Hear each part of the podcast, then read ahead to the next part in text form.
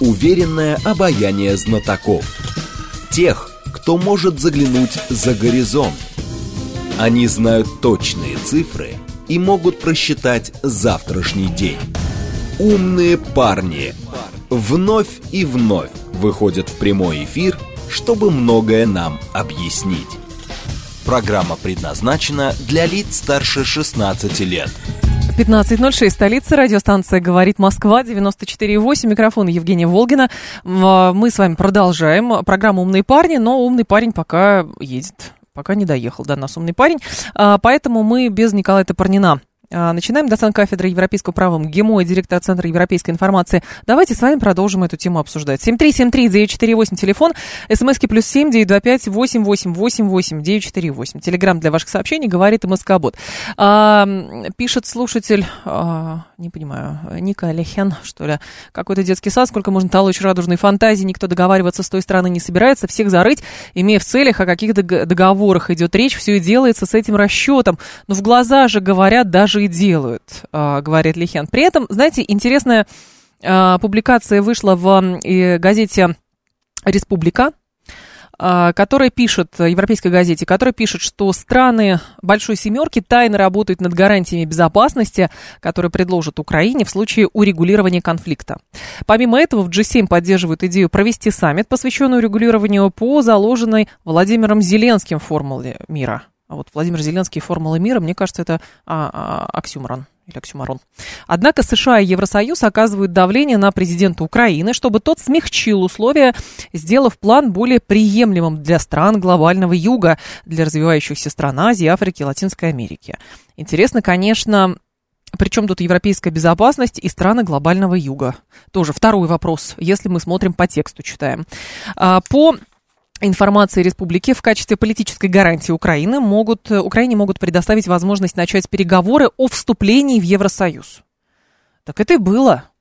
Это же был Януковичу обещали, помните? А чем закончилась история с э, ассоциацией с Европейским Союзом? Мы помним, чем закончилась ровно 9 лет назад. В ноябре президент э, страны Владимир Зеленский представил формулу мира из 10 компонентов, среди них энергетическая продовольственная безопасность, вывод войск, восстановление территориальной целостности Украины, освобождение всех пленных, недопущение дальнейшей эскалации и фиксация окончания конфликта. А вот, э, интересно, теперь видите якобы какие-то источники, газеты, говорят, итальянская, насколько я понимаю, да, итальянская газета говорят, что вот все-таки пытаются Зеленского убедить, чтобы он э, не был настолько жаден в своих запросах по отношению к тому, что выглядит из себя э, что представляет из себя гарантия безопасности Украины. Так, э, Евгений, вы еще подождите, Зеленскому еще Нобелевскую премию мира вручат. Но пока подождите. Пока подождите. А я думаю, что может не вручать. Даже Турцию с ЕС кинули куда там э, украинцам, говорит Панк 13. Ну, обещать. Можно же обещать. Это же обещание свободы, обещание мира, обещание процветания, ценности, а, что там красивые, какие слова еще есть, борьба, демократия. Ну, как-то вот, вот так все происходит, правильно? Вот. И действительно не случайно, что европейцы говорят, э, а мы не знаем, вот, мы не знаем, кто причастен к атаке БПЛА, вот, но мы очень просим Российскую Федерацию не использовать это как эскалацию. Вот. Хотя история про э, эскалацию ради деэскалации – это как раз ровно то, э, чем занимаются в том числе западные страны по отношению к тому, что они снабжают Украину оружием, деньгами, призывают вот-вот немедленно идти в контрнаступление. Но, конечно же, это не эскалация, конечно же. Поставки оружия, конечно же, это не эскалация. 38 миллиардов долларов, которые были вложены со стороны Соединенных Штатов Америки в а, возможность Украины вести боевые действия, как сказал а, сенатор а, вчера, говорит, это лучшее вложение. Конечно же, а, это тоже нужно игнорировать. Это тоже не ради эскалации. Тоже интересно. Еще, а, как же вы все, а, все надоели друг друга убивать, говорит Бароед. Ну, понимаете, Бароед, а, ну вот оно, оно так вот получается. Поэтому мы не знаем, кто когда будет договариваться, и вопрос, на каких условиях будут договариваться. Понимаете, в чем дело? И вот эти вот э, попытки, значит, постоянно через какие-то источники говорить, что а, Украина настаивает на своем, Запад пытается убедить Украину, европейцы настаивают, чтобы меньше аппетиты были у Зеленского, потому что, ну, в принципе, европейцы наверняка не глупые люди и понимают, что весь этот план Зеленского, он не может быть выполнен. И ровно потому, что сейчас можно, конечно, как Дезу воспринимать эти вбросы, значит, что его призывает поумерить аппетиты по его формуле мира. Вот. Но мы прекрасно понимаем, что а, Европа лукавит, говоря, что именно от Украины зависит, как будет выглядеть европейская безопасность. Потому что то, как будет выглядеть европейская безопасность, ровным счетом зависит от того, как договорится Российская Федерация с Европейским Союзом. Как бы не было обидно и больно слышать это Украине. Вот. Или даже с Соединенными Штатами Америки. Но у них свой вопрос. Они, у них островная логика. Они живут на большом-большом острове, через океан. Вот, мало что угрожает, поэтому вопрос европейской безопасности Соединенные Штаты Америки мало волнует. Это волнует самих европейцев. Неужели весь мир не видит, что во всем Америка виновата? Ну, давайте мы соберем всем миром и дадим ей, а, значит, крендюлей, говорит а, Шурик. Послушайте, я вас призываю все-таки не так а, линейно думать. Вот, потому что все, всем миром собраться и а, надавать тумаков, это, конечно, идея хорошая, вот, но пока, видите как, американцы решили вложиться в то, чтобы вот 50 стран а, все вместе собрались и попытались надавать тумаков Российской Федерации. Пока не очень получается, к счастью. Оказывается, Российская Федерация самостоятельно много чего может. Вот. И вот как раз Николай Борисович Топорненко к нам пришел, доцент кафедры европейского права МГИМО, директор Центра европейской информации. Здравствуйте, Николай Борисович. Здравствуйте, Ну как вы без навигатора-то? Очень сложно, потому что Атлас. даже дело не в навигаторе, а дело в том, что на съездах такие э, пробки. фронтальные пробки, что просто стоишь и не понимаешь, когда ты проедешь. А метро, а проехать метро, метро. Метро я хотел, да, но у метро очень много машин запарковалось, и просто машину я свою а, бросить не мог. Понятно. Понимаете, ну, куда ладно. я ее оставлю? Хорошо, вы добрались до нас. Николай Иванович, мы как раз уже со слушателями начали публикацию в э, Республике обсуждать, угу. который говорит, что страны Большой Семерки тайно тайно работают над гарантиями безопасности, которые предложат Украине в случае урегулирования конфликта. Тут возможность переговоров по вступлению в Европейский Союз, но просит, чтобы Зеленский поумерил свои а, желания по поводу того, как эта формула мира, которую он изобрел, а, должна выглядеть. Вопрос того, а на что все-таки настроены европейцы и действительно ли а, с точки зрения сейчас текущей европейской политики вопрос европейской безопасности касается целиком полностью Украины? Ну, конечно, ситуация на Украине находится в центре э, внимания европейской большой политики, угу. и не только европейской, но мы помним и «семерка», которая недавно в Хиросиме встречалась, то же самое обсуждала этот вопрос, и в целом в западном сообществе, наверное, это одна из самых таких важных тем, Э, без которой не обходятся ни одни э, какие-либо переговоры или встречи на высшем уровне. Угу. Поэтому, конечно, все думают э, о том, как положить конец, как положить конец конфликту, и чтобы ситуацию хотя бы перевести в переговорное русло. Так. А, ну, Кого с кем, главное, переговоры должны вестись? Вот это, мне кажется, самый главный вопрос, да? Да, вопрос... Кто с кем? Ну, понятное дело, что если две конфликтующие стороны, Россия и Украина, соответственно, за столом переговоров точно должны быть представители и России, и Украины. Очевидно, что это напрямую сделать сегодня невозможно в силу того, что, ну, видим, совсем никаких отношений нет между Москвой и Киевом. Значит, э, должны быть какие-то посредники вот. Желательно Но даже, желательно даже не, один, да. не один посредник, а чтобы это было весомое международное сообщество. Это должны быть наверное, посредники по линии Организации Объединенных Наций, по линии Европейского Союза, по линии БРИКС, ну и по многим линиям, по линиям ОБСЕ, возможно. Да, то есть я только, вот понимаете, перебираю возможные варианты. Ага. На самом деле э, все это может и не реализоваться. Может быть, какие-то африканские посредники будут, латиноамериканские. А нет тут Ну, я говорю о посредниках. То есть эти э, стороны должны э, устраивать, посредники устраивать и Украину, и Россию. Если будет Европейский Союз, Россия скажет, ну, извините, это союзники Украины, какие ну, они да, они настаивают на формуле мира Зеленского. Совершенно верно, да. Так сказать. Если будут какие-то там из Вашингтона посредники, мы то же самое скажем будут какие-то китайцы, ну, украинцы могут сказать, они будут россиян поддерживать. Поэтому вот тут э, как бы так вырисовывать, что там какие-то юаровские посредники там условно, э, или там латиноамериканский, президент Бразилии, помните, тоже свой план предложил. Да, но при этом европейцы теперь тоже устраивают турне в Бразилию, чтобы рассказывать на самом деле, а, что и как в мире происходит, и чьи-то правила, которым нужно следовать. Ну, как-то так это выглядит. Ну, Бразилия всегда находилась э, в фарватере, ну, условно, в фарватере политики Соединенных Штатов Америки, Поэтому я думаю, вряд ли кто-то из угу. Европы может какое-то существенное влияние оказать на самую такую мощную страну Латинской Америки. На самом деле просто странно выглядит, честно говоря, от э, из европейской прессы э, читать, что сейчас я найду прямо это заявление Сейчас скажу, значит, да, формула мира а, Зеленского и в качестве политической гарантии Украине могут предоставить возможность начать переговоры о вступлении в Европейский Союз, но это вечное далекое, когда-нибудь, может быть, у вас получится. Нет, э, подождите, Евгений, тут какая-то непонятка. Дело в том, что, что Украина сегодня является официальным кандидатом на вступление в ЕС. Они уже прошли этот этап. То есть теперь, у них, вот то, что теперь у них вступают, так сказать, технические моменты, связанные уже с получением полноправного членства. Вот да? как 25 лет у турок. Ну, да, да это процесс длительный. Это они очевидно, что завтра, сейчас. послезавтра.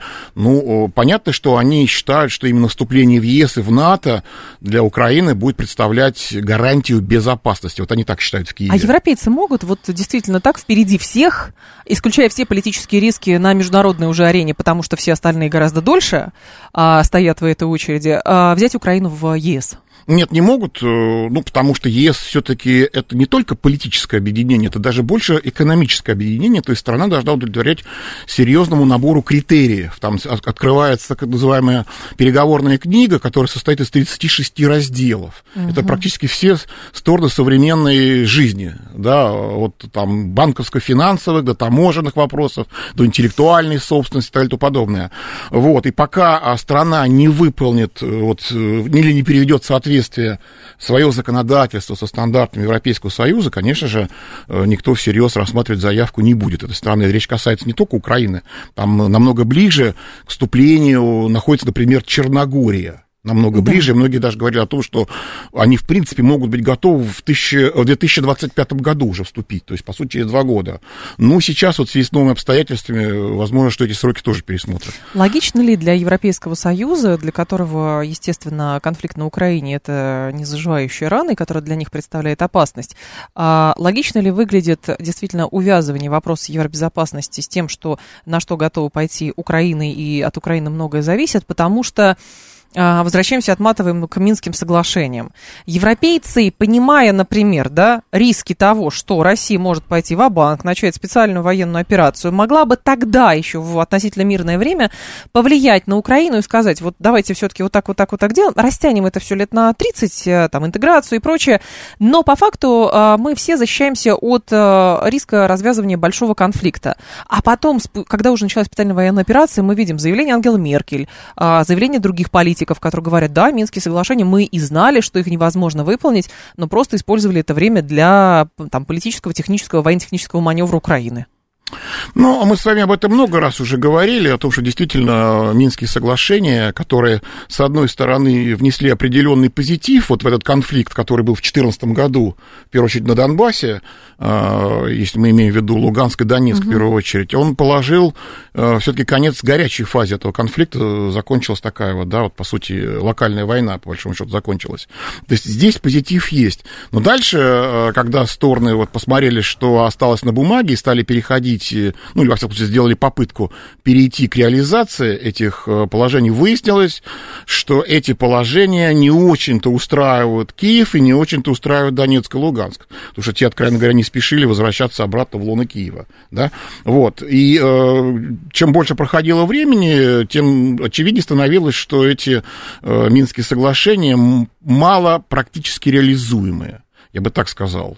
А, потому что даже первые пункты, там обмен военнопленными всех на всех уже э, говорил о том, что невозможно даже этот пункт выполнить, не говоря о том, что надо было вносить изменения в Конституцию Украины с признанием особого статуса ЛНР и ДНР, вы помните, они тоже говорят, с какой стати, у нас и другие области есть, собственно говоря. Нет, я скорее а, в, про контекст э, говорила, что действительно, и мы говорили, что там альтернативы нету, но там игнорировались пункты и так далее, мы приняли решение там о, о специальной военной операции.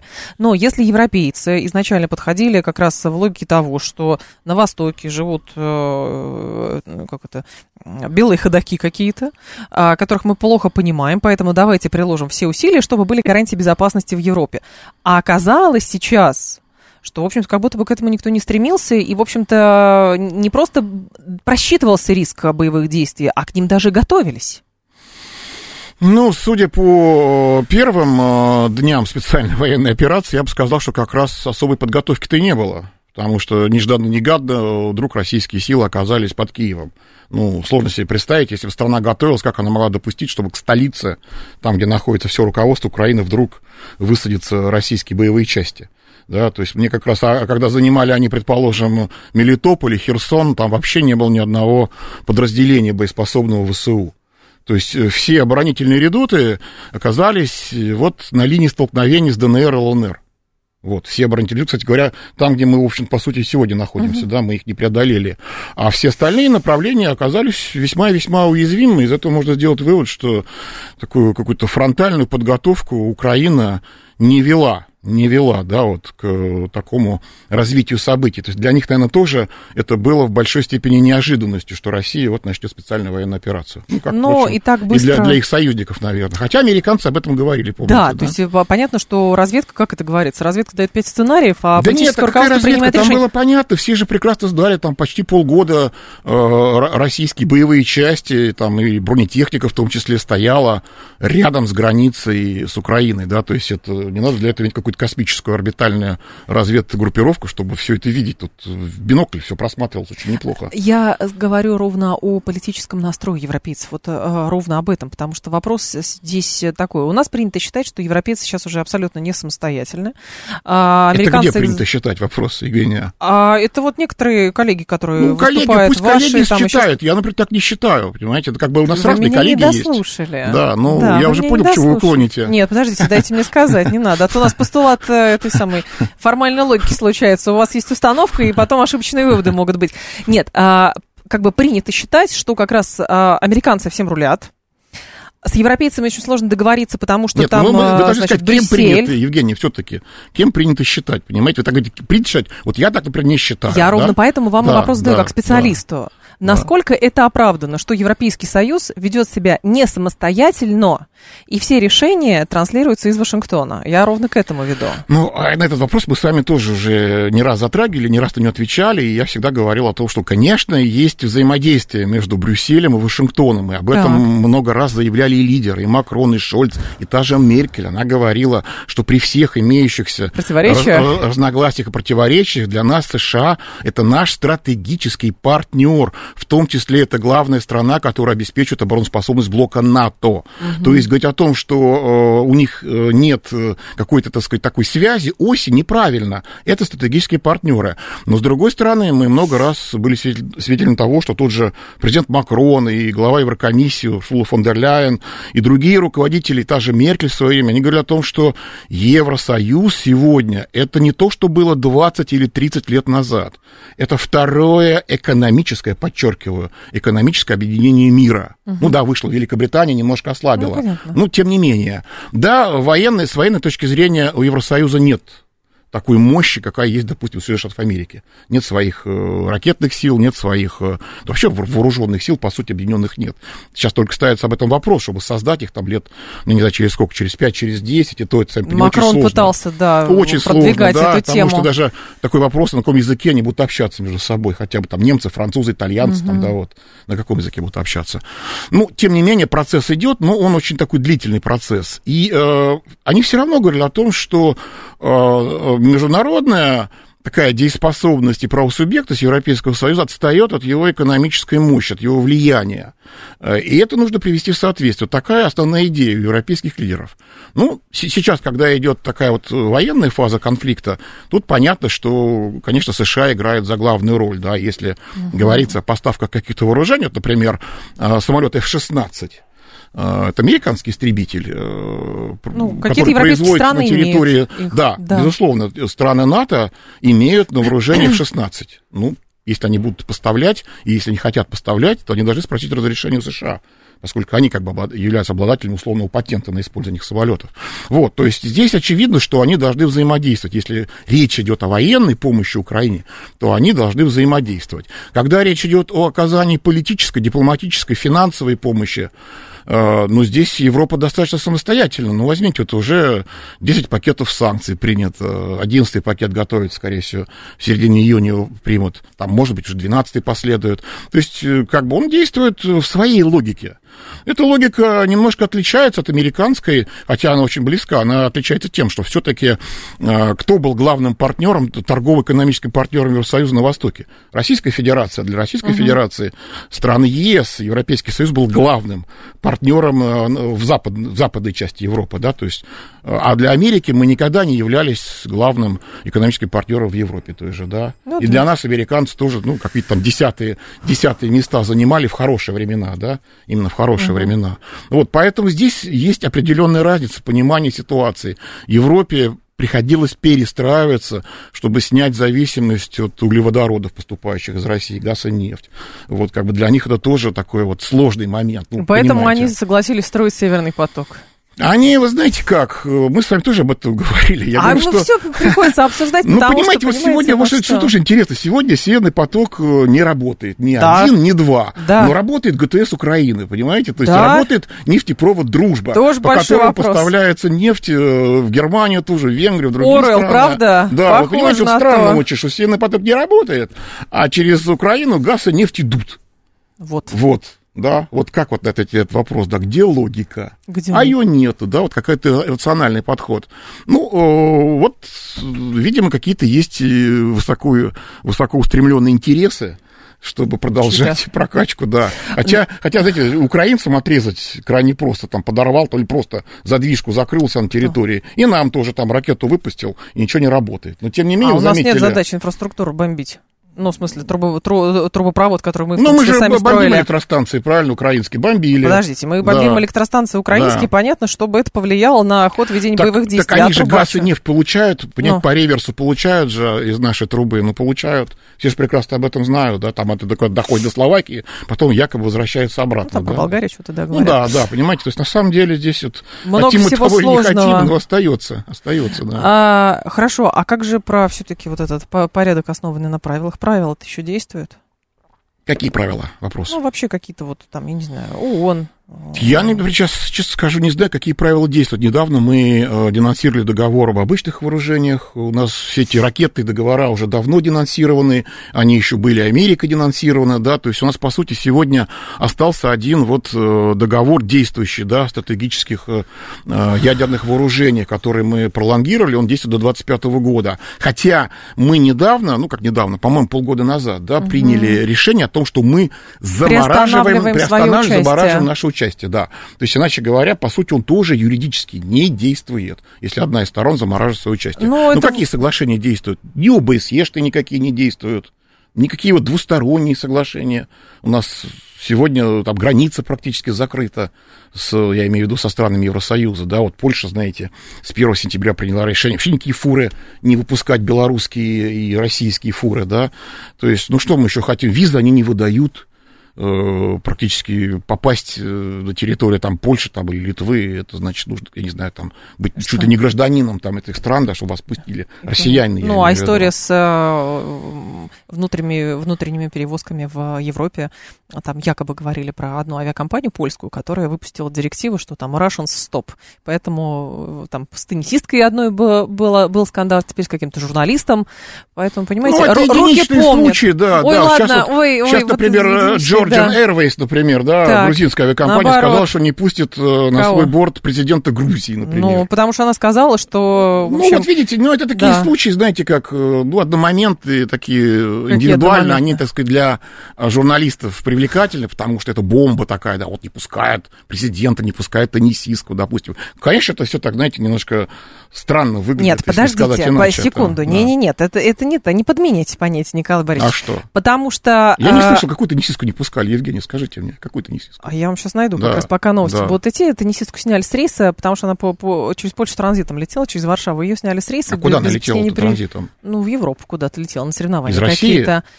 Сейчас я вам найду эту ага. новость и зачитаю. Вот. Это к вопросу ровно о том, что как бы э, там, к сожалению, есть тоже аспект, что вот э, мы, значит, боремся с Россией, и поэтому э, русские не выходили... Любой русский – это враг европейский. У грузин по-другому. Грузины санкции не вводят, и поэтому им теперь э, грозят всеми карами небесными, потому что они с русскими сотрудничать хотят. Ну, это политика, большая политика, как вы хотели.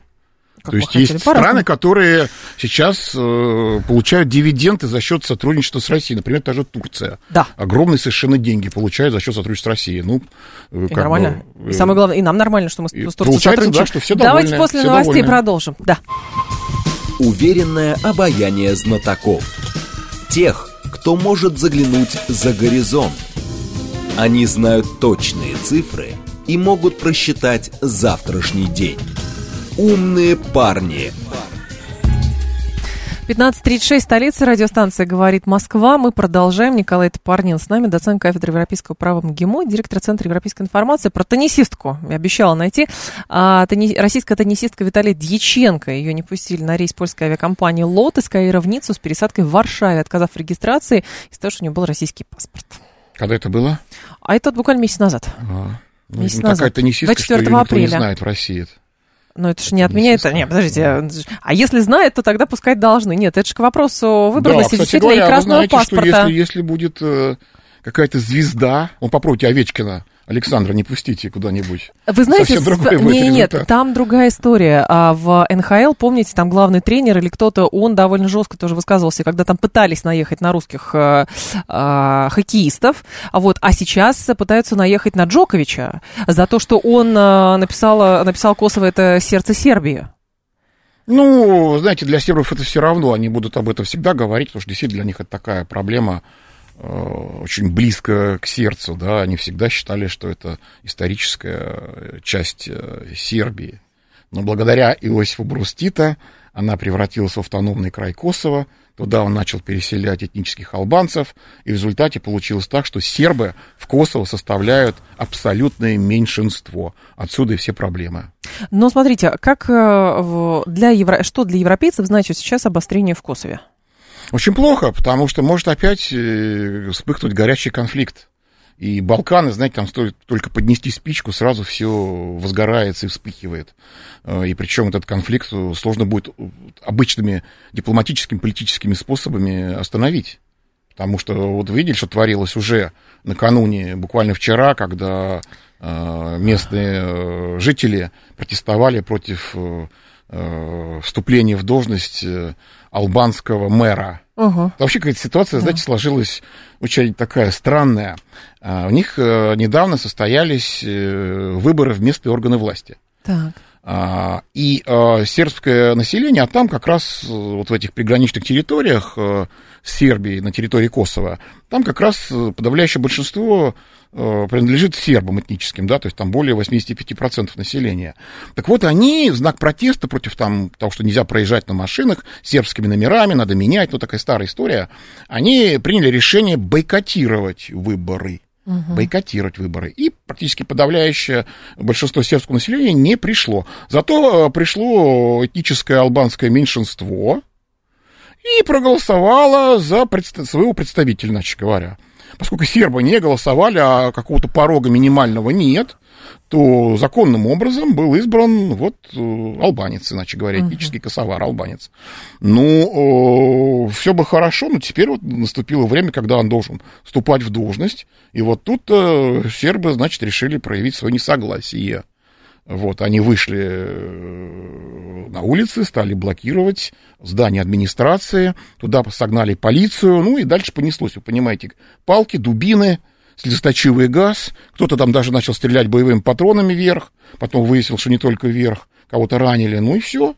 Вот вам конфликт на пустом месте практически. Ну, как на пустом месте? Это просто бередящая рана, вот и все. Да, поэтому ну, просто... Если бы сербы пришли на голосование, то, как и раньше, они бы избрали бы своего, естественно, сербского главу вот, муниципального образования. Там маленький городок, сейчас даже не помню его название, не суть важно, там, там в поселках такая же ситуация. Но они решили бойкотировать выборы. Вот. Решили бойкотировать. В результате выборы прошли без участия сербских избирателей. Ага. И победил вот там, грубо говоря, проголосовал, там, не знаю, сколько, 12% или 10, или 5, даже не имеет значения, сколько проголосовало.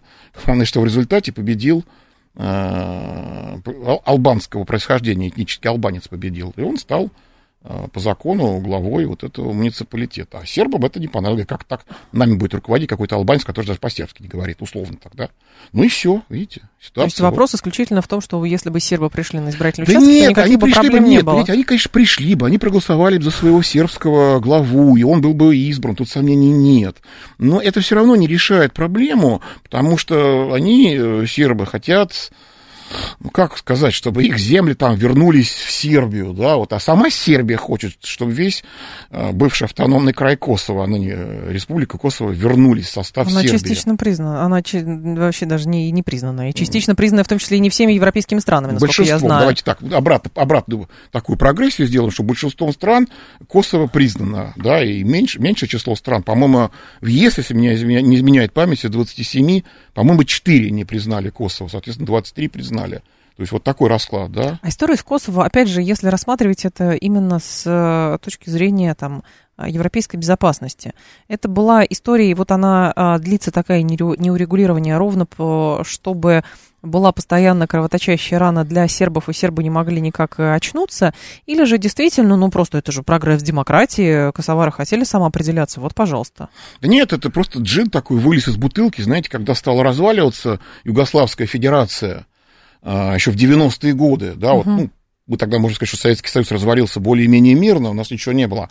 А вот Югославская Федерация, она вот не смогла мирно разойтись, накопились претензии друг к другу, а, и э, люди горячие, мы знаем, балканцы, да, вот они как чуть сразу хватаются там за автоматы, за ножи, вот, и начинается такая вот горячая фаза этого конфликта.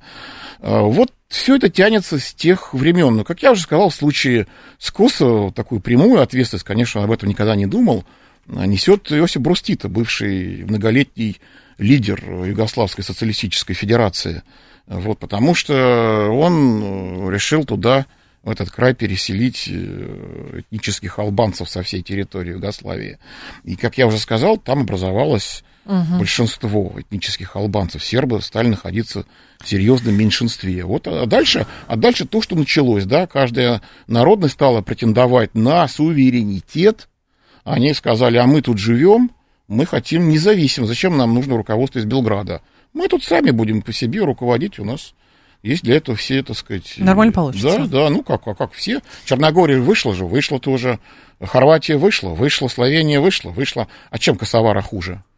черногорцев, да, например, ничем не хуже, но только то, что они говорят на другом языке, и то, что у них другая религия, вот чем они отличаются от черногорцев, правильно? Слушатель, правда, говорит, э, ну, послушайте, Балканы э, США вместе с британцами э, разворошили, и странно говорит, что это было просто самоопределение, и, соответственно, именно поэтому там была такая кровавая разборка, увенчанная бомбардировками со стороны НАТО. Да нет, ну, слушатель плохо разбирается в бал- балканском кризисе, там очень много, к сожалению, переплетений политических, и религиозных, и культурных, и бытовых, если хотите, и когда уже вмешались вот на последнем этапе американцы с бомбардировками, но ведь они, заметьте, бомбардировали только территорию Сербии. Они не бомбардировали Хорватию, они не бомбардировали Словению, они не бомбардировали Черногорию, потому что именно Сербия силовым путем тогда пыталась вернуть обратно эти территории, да, и развязался серьезный вооруженный конфликт, такой, так сказать, стенку на стенку пошли, да, с применением всех типов вооружений. Ну, просто, может быть, люди об этом забыли, это было 25 лет назад уже, даже больше. Но, тем не менее, так было.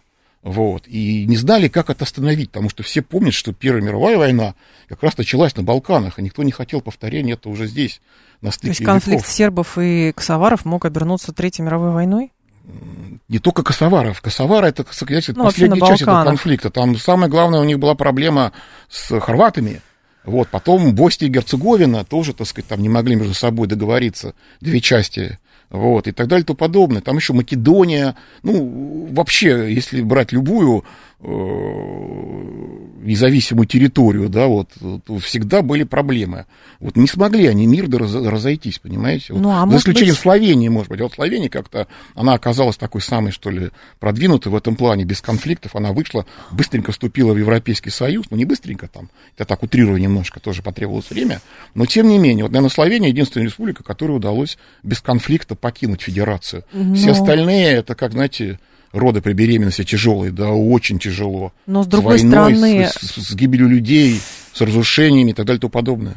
Ну, понятно, но с другой стороны, а, текущее положение вещей же показывает, что, да, Сербия намного шла, и Вучичу сейчас не позавидуешь, но при этом пока все равно мы э, видим а, акты публичного унижения с э, Александра Вучича. Вот, ему там обещают, Европа обещает, и все, но при этом параллельно говорят, ты там санкции против России не поддерживаешь, ай-яй-яй. Вот, э, и складывается действительно ощущение, что косоваров-то поддерживают всем Европейским Союзом, а а Сербию продолжают уничижать, уничижать, давить. И, в общем, не случайно говорят действительно, что вот на Сербию глядя можно посмотреть, э, какая участь может дать Российскую Федерацию, если она слабину проявит. Ну, как бы как не относиться к этому, ну, правда, похоже на то.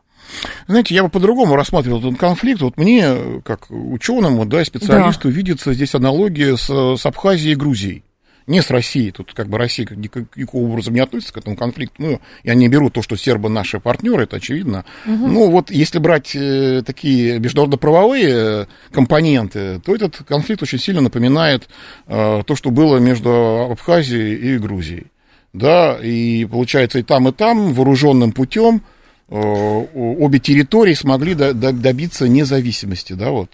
Э, Но и... грузин не признают Абха... независимость да, Абхазии. ну, Сербия тоже не признает Косовос независимость, да, то есть как бы здесь очень, очень все похоже, абсолютно, понимаете, очень все похоже, и тогда иногда даже мы, я вот спрашиваю, и коллег западных спрашивал, говорю, слушайте, ну хорошо, вот вы признаете э, часть, да, западных государств признают э, независимость Косово, а почему не признаете независимость Абхазии? Но при этом да. русские, не, вас аргументы? русские, аргументов не, особых нет. русские не бомбили Тбилиси.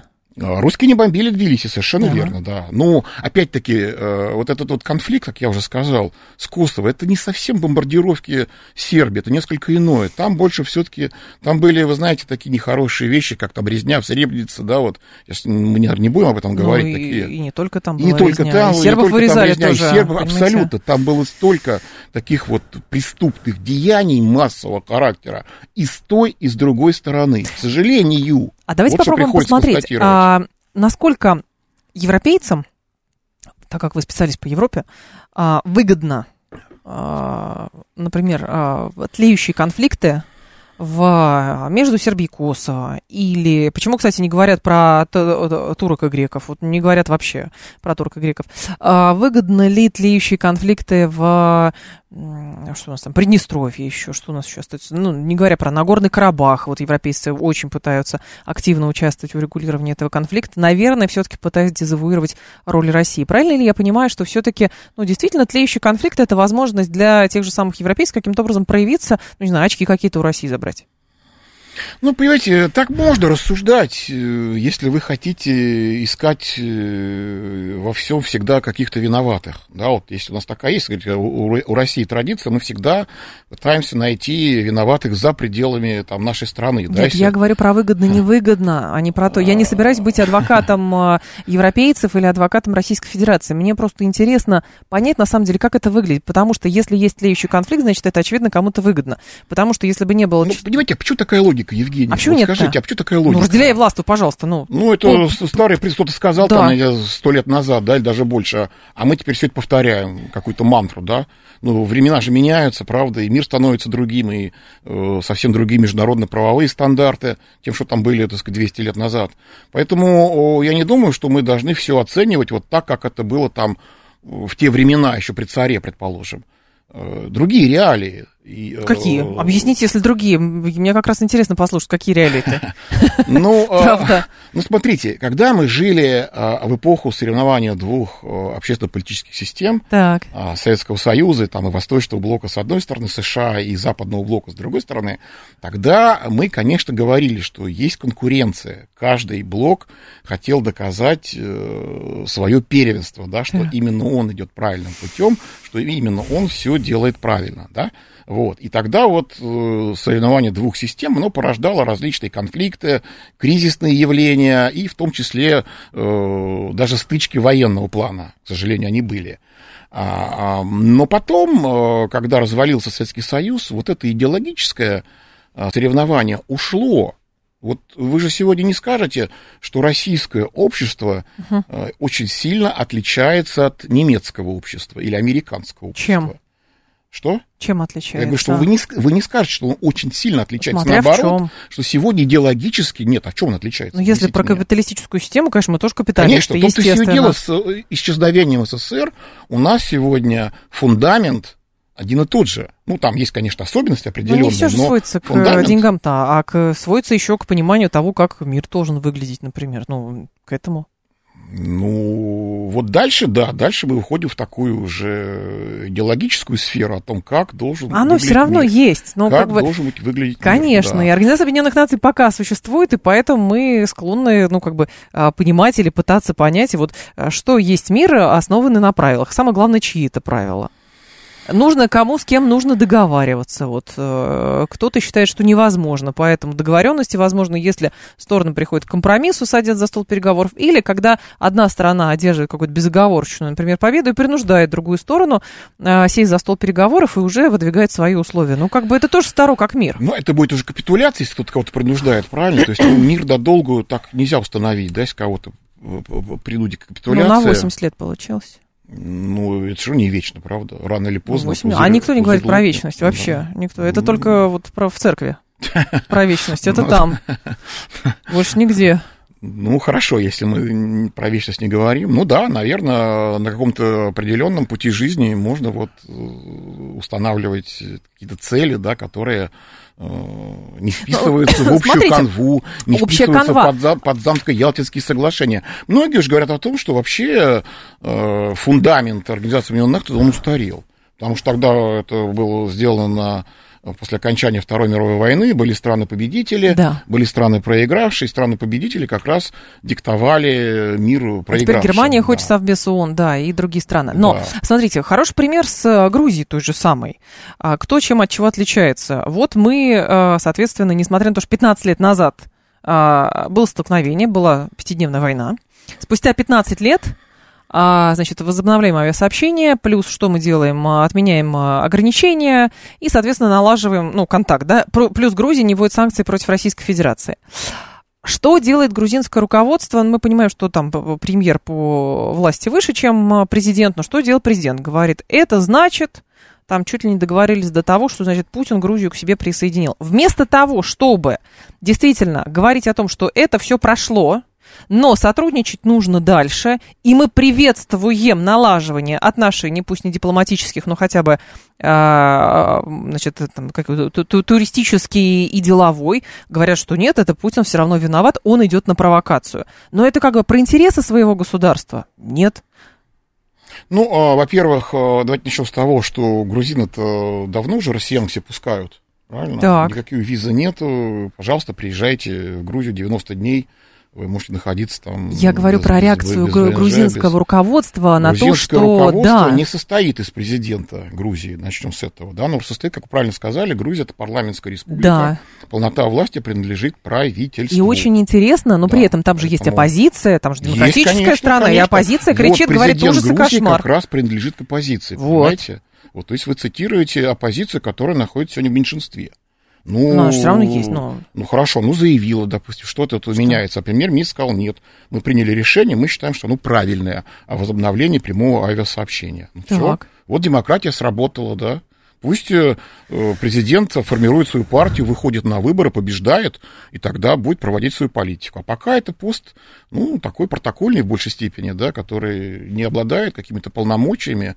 Ну да, могут заявлять, и мы увидели, что и оппозиция выходит на улицы э, в Тбилиси, в других городах протестует. Но, опять же, это меньшинство все-таки, да, вот так работает демократия. Вот сейчас, например, Нет, наши президент бежавшие- Эрдоган, Евгений, Да, Евгений, смотрите. он выиграл президент выборы, Эрдоган, он да, выиграл, да, да. 52 на 48. Так. Совсем незначительное большинство, да? Да. То есть можно сказать, что оппозиция в Турции это 48%. Это половина страны, верно? Так. Но Да. в соответствии с правилами президентом Эрдоган стал, да, потому Да. что он чуть-чуть но победил. Оппозиция должна Ну, это уважать, а как еще? Так вот, существуют никто демократические стандарты. И это Тот, очень победил, интересный, да, Ну, а сюжет. как? А Так. как сделаешь? Вот так. Кстати, он и в 2018 году тоже победил с отрывом там в 4%. Ничего не поменялось в Турции, видите? Турция разделенная страна на две части. Часть Так. за Эрдогана, часть против, иначе говоря. Вот. Ну, в Грузии там даже разрыв больше между правящей партией и вот оппозицией, намного больше. Поэтому... Но вы при этом ну, часть э, Оппозиция, вы рисует... стремитесь, так сказать, ну, оппозиция может быть активной очень. Всегда так бывает, знаешь, что правящая партия, она уверена в своих силах, она руководит там жизнью, решает проблемы людей. У позиции никаких рычагов нету, кроме как выходить на улицы и все время там говорить о том, что вот э, правящая партия допускает ошибки, чем они пользуются. Вот, ну так, э, да, это вот так вот работает демократия, что, в принципе, возьмите Францию, там по каждому поводу французы готовы выходить на улицы. Так. Ну, говорит ли это, Да. о том, что там, им э, ненавистен Макрон, например? Да нет, он недавно избрался президентом. То есть большинство французов, пусть и относительно, ну какая Я не про разница? внутренние отношения говорю. Я говорю скорее про отношение к э, вопросам сотрудничества с Россией. Я ровно об этом. Ну, э, Потому понимаете, для президента. Грузии она свою позицию объясняла, если Да. уж так углубляться. Она Ну, говорила коротко, о том, что 10 до тех, пор, до тех пор, пока Россия поддерживает Абхазию и Южную Осетию, Да. вот, до тех Она пор- летать не будет. Ну да, она летать не будет. примерно а если, да. а мы тебя не пустим. А мы тебя не пустим, да. Вот да. такая Ну, она и демократия. говорит, а мне не надо. Вот и. И, все, ну, и. На пешком будет передвигаться. да. Николай Топарнин был с нами, доцент кафедры европейского права МГИМО, директор Центра европейской информации. Николай Борисович, спасибо, ждем снова. Спасибо. Далее рубрика «Провиант. Новости» Юрий Буткин. До завтра с вами прощаюсь. Всем хорошего вечера.